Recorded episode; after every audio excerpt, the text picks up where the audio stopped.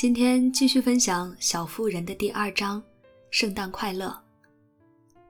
早上的慈善活动和拆礼物仪式花掉了不少时间，这一天剩下的时间都得用来准备晚上的节目了。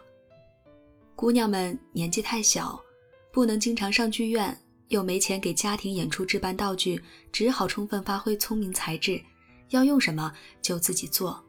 毕竟需求是发明之母嘛。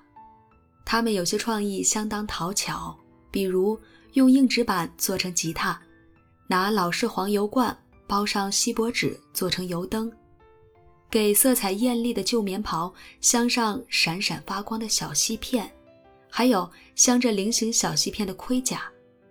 这些锡片都是泡菜厂做罐头剩下的边角料。屋里的家具总是被挪来挪去，宽敞的房间成了姑娘们狂欢的舞台。由于家庭剧团不许男士加入，乔可以随心所欲地女扮男装。他尤其喜欢那双赤褐色的长筒皮靴，皮靴是一个朋友送给他的。那个朋友认识一位女士，那位女士又认识一名演员。这双皮靴，一把旧剑，还有一件艺术家穿着画画用的开叉马甲，就是乔所有的宝贝了。不管演什么，都会用上他们。剧团里人太少，所以两位主演每场戏都得演好几个角色。他们得努力背下三四个角色的台词，飞快地脱下又换上不同的戏装，还得兼顾幕后打杂的工作，真是很了不起。这种无伤大雅的娱乐活动，对他们的记忆力有好处，还可以消磨时光，排遣寂寞。免得他们没事可做，或者把时间浪费在无聊的社交上。圣诞夜，十来个姑娘挤在充当包厢的床上，盯着蓝黄相间的印花棉布大幕，焦急地等着大戏开场。幕后不时传来演员的低语和窸窣的声响，飘来几缕油灯冒出的青烟，偶尔还有艾米咯咯的笑声。她一兴奋起来，就忍不住傻笑。过了一会儿，钟声响起，大幕缓缓拉开，悲喜剧《巫婆的诅咒》开演了。节目单上写的是阴森森的丛林，其实就是摆了几盆盆栽，地上铺了块绿泥毯子，远处有个山洞，晾衣架搭成洞顶，衣柜构成洞壁，里面有个熊熊燃烧的小火炉。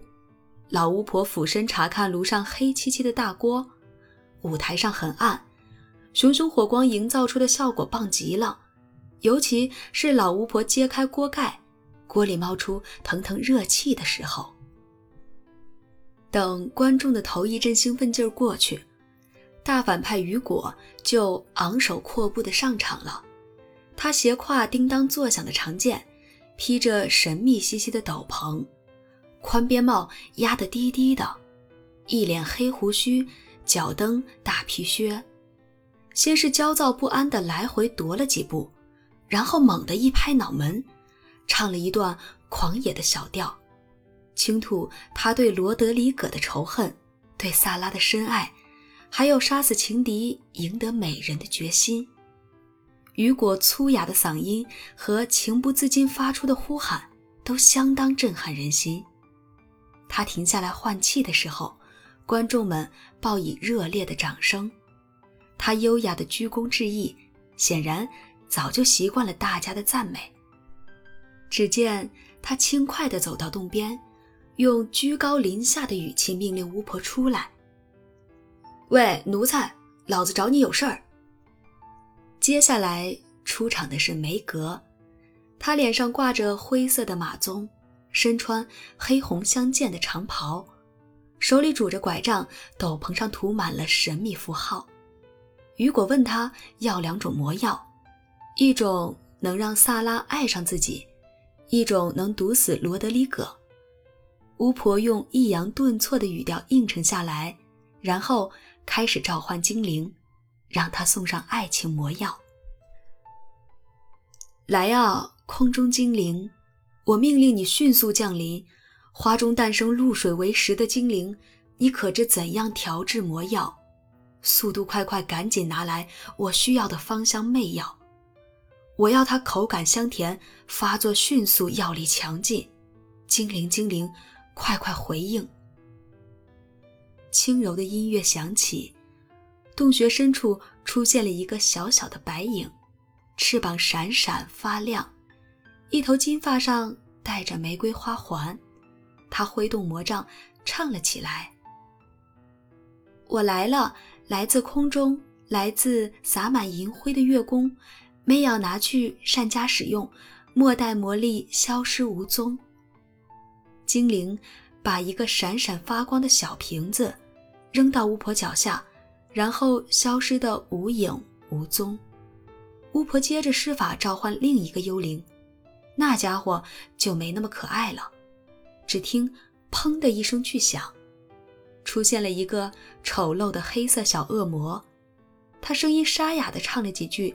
丢给雨果一个黑瓶子，然后一边冷笑，一边消失了。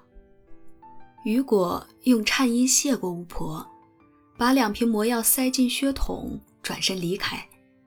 巫婆告诉观众们，雨果杀过他几个朋友，为了报复，他给雨果下了毒咒，叫他计划落空。随后，大幕落下，观众们稍作休息，边吃糖果。边对刚才的表演评头论足。大幕迟迟没有拉开，只听见幕后传来叮叮当当的敲打声。不过，当巧夺天工的布景终于呈现在眼前，谁也顾不上抱怨刚才的拖延了。那真是壮观极了！一座高塔直抵屋顶，塔身中央开了一扇窗，里面透出灯光。萨拉身穿蓝色和银色相间的长裙，站在洁白的窗帘后面，静静等候罗德里戈的到来。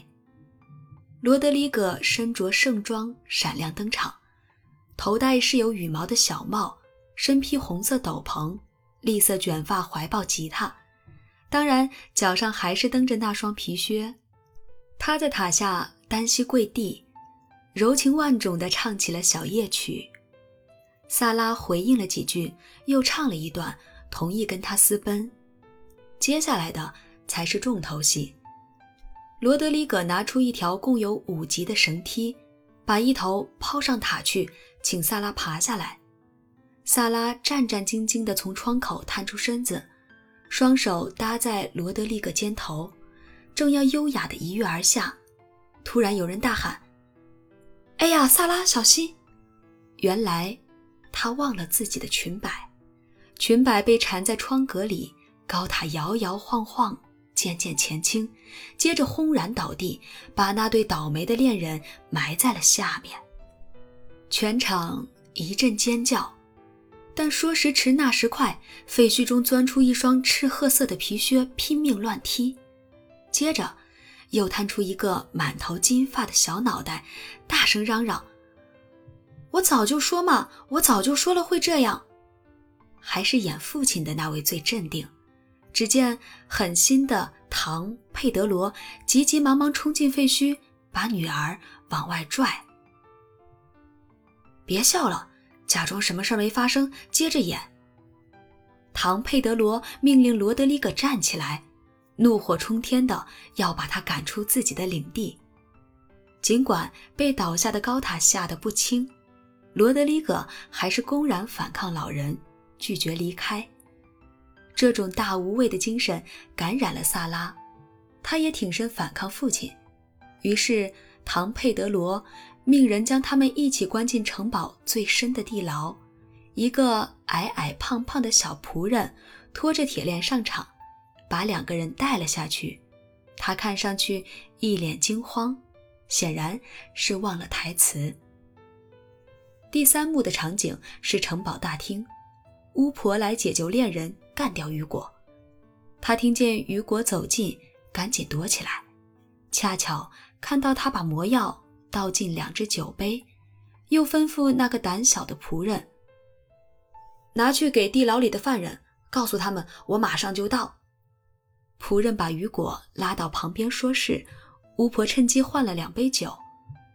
小仆人费迪南多把酒端走后，巫婆把原本给罗德里格准备的毒酒放了回去。雨果用颤音唱完长长的一段，端起酒杯一饮而尽，很快神志尽失，痛苦挣扎了一番后，终于全身僵直的死掉了。与此同时，巫婆以高亢优美的唱腔向他揭露真相。这一幕。真是惊心动魄。虽说有些人可能觉得一头红色长发突然披散下来，削弱了大反派恶有恶报的整体效果，不过在全场观众的强烈要求下，雨果还是彬彬有礼地领着巫婆到台前谢幕。大家都认为巫婆的唱段是全场最精彩的。第四幕讲的是。罗德里戈听说萨拉抛弃了他，陷入绝望，打算自杀。匕首正要戳进心脏，窗下突然传来美妙的歌声，说萨拉对他痴心一片，如今身处险境，只要他愿意，就可以救出恋人。外面抛进来一把钥匙，正好拿来开牢门。他在欣喜之下，挣断铁链，冲出地牢，去解救自己的心上人。第五幕一开场，萨拉和父亲唐佩德罗正吵得天翻地覆。父亲逼萨拉进修道院，但女儿说什么也不肯。经过一阵撕心裂肺的恳求，萨拉眼看就要晕倒，罗德里戈突然闯进来向他求婚。唐佩德罗嫌这个小子穷得叮当响，配不上他女儿，自然是严词拒绝。两个男人大呼小叫，比手画脚，怎么也说不到一块儿去。这时，萨拉已经筋疲力尽，罗德里戈正打算把他带走，突然小仆人走进来，送上神秘消失的巫婆留下的一封信和一个口袋。信上说，他把一大笔钱留给这对年轻的恋人，还说要是唐佩德罗不让他俩结合，就会遭到报应。口袋打开，大把大把的锡币洒落下来，直到台上堆满了闪闪发光的钱币。狠心的父亲这才软下来，默许了两个年轻人的婚事。在众人的欢乐的合唱声中，这对恋人双双跪在唐佩德罗面前，接受父亲的祝福，场面无比优雅浪漫。与此同时，大幕缓缓落下。热烈的掌声随即响起，但充当包厢的小床突然咔嚓一声折成两半，一下子浇灭了观众的满腔热情。罗德里戈和唐佩德罗赶紧跑去救人，还好没人受伤，只是很多人都笑得说不出话来。大家的兴奋劲还没有完全散去，汉娜就走了进来。